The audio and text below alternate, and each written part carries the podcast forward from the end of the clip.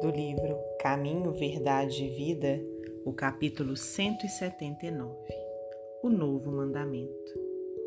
Um novo mandamento vos dou, que vos ameis uns aos outros como eu vos amei.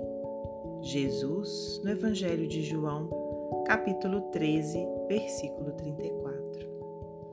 A leitura despercebida do texto induziria o leitor a sentir nessas palavras do Mestre absoluta identidade com seu ensinamento relativo à regra áurea.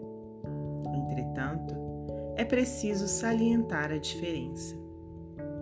O ama a teu próximo como a ti mesmo é diverso do que vos ameis uns aos outros como eu vos amei.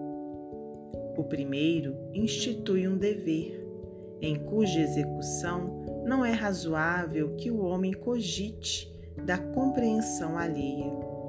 O aprendiz amará o próximo como a si mesmo. Jesus, porém, engrandeceu a fórmula, criando um novo mandamento na comunidade cristã. O Mestre refere-se a isso na derradeira reunião com os amigos queridos, na intimidade dos corações. A recomendação que vos ameis uns aos outros como eu vos amei assegura o regime da verdadeira solidariedade entre os discípulos, garante a confiança fraternal e a certeza do entendimento recíproco.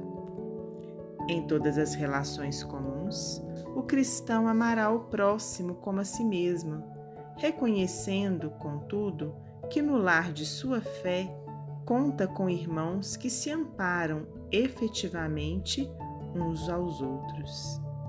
Esse é o novo mandamento que estabeleceu a intimidade legítima entre os que se entregaram ao Cristo, significando que, em seus ambientes de trabalho, Há quem se sacrifique e quem compreenda o sacrifício, quem ame e se sinta amado, quem faz o bem e quem saiba agradecer.